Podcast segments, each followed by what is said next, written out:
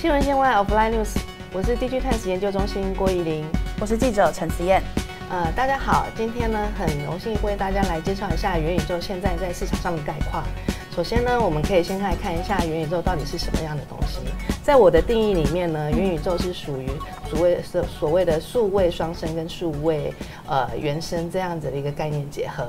什么叫数位双生呢？就是说我们可以把现实的东西把它虚拟化，直接做出一模一样的东西，把它带有资讯化，然后直接贴在这个虚拟世界里头，跟着数位原生，也就是说全部由虚拟化的东西制造而成的。呃，做一个结合，这样子虚实整合下呢，其实就可以创造我们所谓的元宇宙了。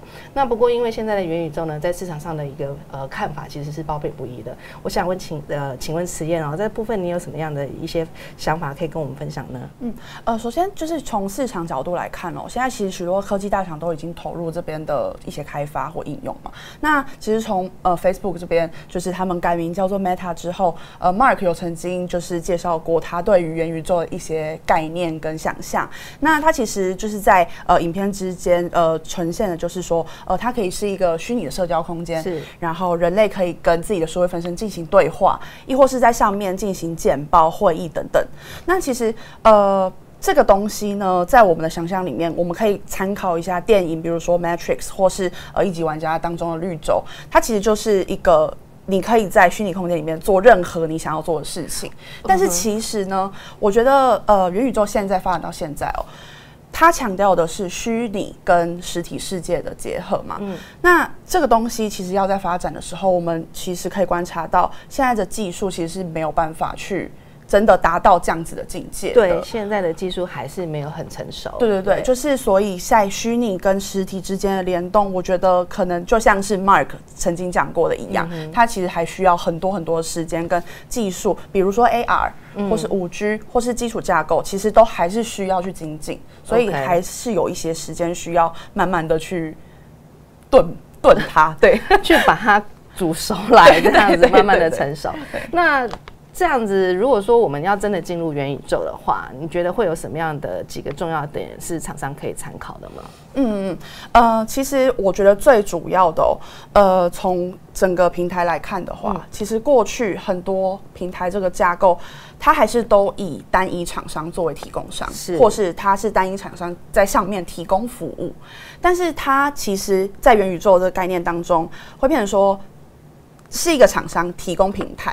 但是它要让其他的业者也可以加入其中，不只是科技厂、建筑、金融服务都需要在这个上面提供服务。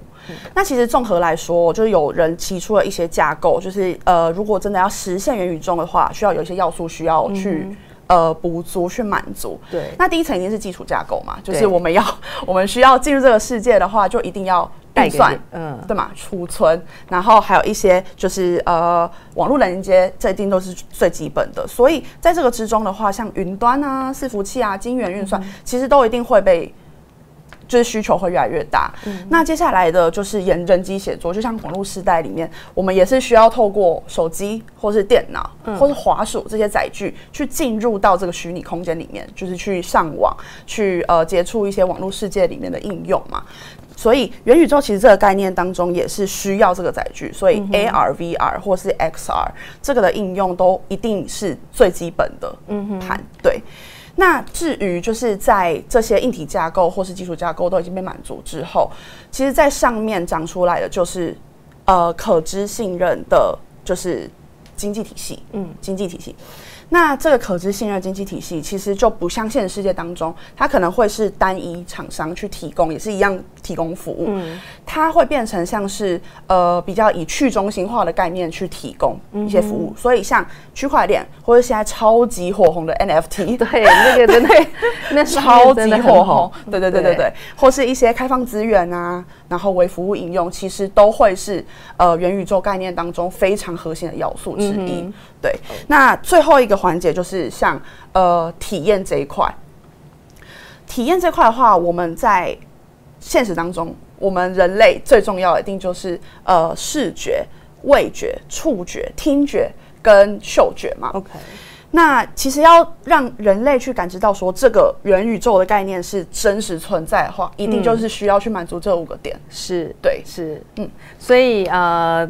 这五个点其实还没有成熟，对不对？对。那以消费者来说呢，我觉得，呃，刚刚讲的这个五个点呢，其实是一个环境的一个组成。但是我们现在能够面对元宇宙最大的一个呃触摸得到的东西，其实就是我们的 AR、VR 头戴式装置。对，没错。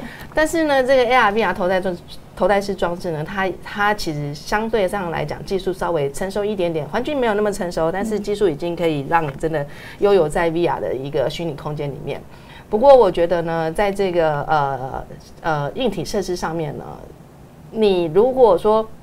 想办法说要让大家去适应这个硬体 AR VR 眼镜的话，其实也还是需要一点时间的。嗯，对，对，因为其实呃，东方人可能戴眼镜戴习惯了，但是我觉得很大的一个点 就是在西方人身上，他们其实很没有办法接受这个。呃，身脸上有东西的这个所谓的呃异物感这样子。那再者呢，就是呃，它的一些消费者使用呃使用行为，它不像手机这么直观。对，比如说我今天看到了哇，好漂亮的一个呃衣服，我要跟我的姐妹她分享的话，我可能还要把我的眼镜。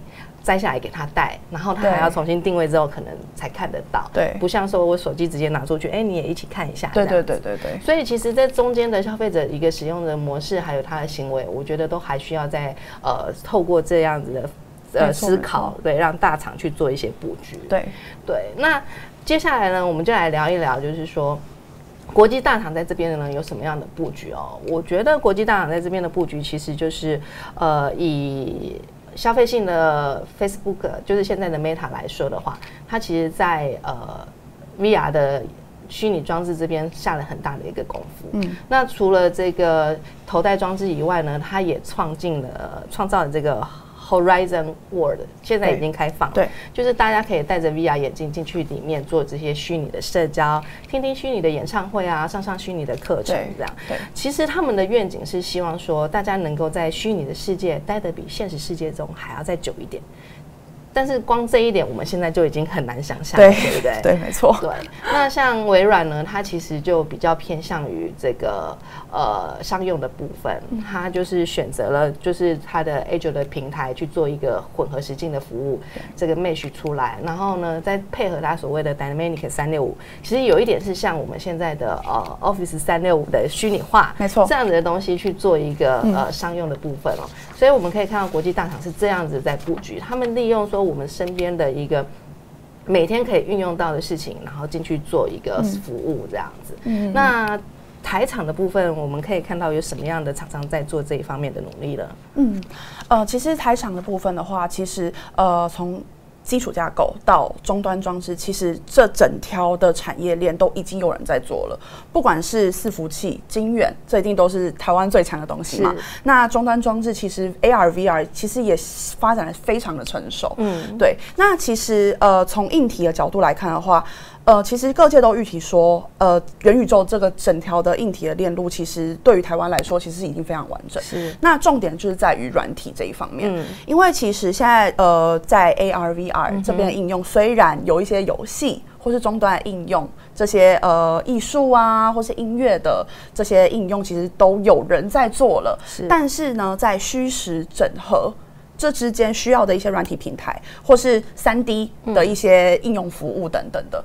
其实都相对的并没有那么的成熟，OK，所以呃，因为要实现到元宇宙的话，一定需要软硬整合。是，那硬体上面一定要负载，就是一些软体服务，去达到这个虚实整合的呃最终的境界。所以其实，在软体方面的话，呃，台湾除了缺少平台之外，因为现在目前平台都还是大厂在提供嘛，的确都还是大厂，嗯，Microsoft，甚至是呃。